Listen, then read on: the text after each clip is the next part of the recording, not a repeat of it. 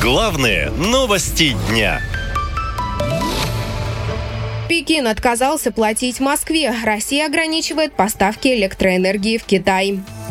Начнем с того, что после отказа Евросоюза от импорта российской электроэнергии самым большим ее покупателем стал Китай. Согласно отчетам профильной компании, за год на китайский рынок поставлено 5 миллионов мегаватт-часов. Это абсолютный рекорд, но теперь поставки придется ограничить. Дело в том, что на прошлой неделе стало известно, что российская компания с привязкой к курсу рубля хочет повысить цены на 7% для Китая, Монголии, Азербайджана и Южной Осетии, а в случае отказа ограничит или полностью прекратит поставки, сообщил представитель компании. Ну вот, с Монголией мы сразу договорились. С Азербайджаном и Южной Осетией тоже вроде бы не будет проблем. Там согласились с повышением цен. Китай же категорически отказывается от таких условий. Мы продолжаем переговоры, но начинаем частичные ограничения в поставках для Пекина с завтрашнего дня.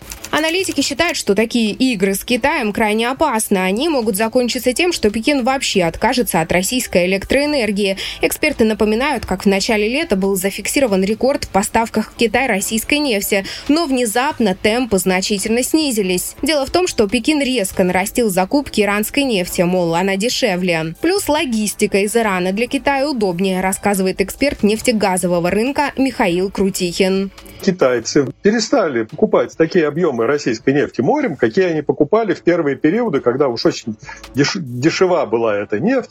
Они посмотрели, посмотрели и решили, что иранская нефть где тоже дают хорошую скидку, да еще и плечо транспортное гораздо меньше. Но там э, выгоднее, чем покупать российскую нефть и отправлять ее откуда-то из Черного моря или из Балтийского моря танкерами до самого Китая. И поэтому они резко снизили закупки российской нефти. Эксперты уверены, что Китай пользуется тем, что Россия под санкциями в изоляции. Си Цзиньпин диктует собственные правила и будет выжимать из ситуации максимальную выгоду, предупреждает между международный эксперт Сергей Радченко.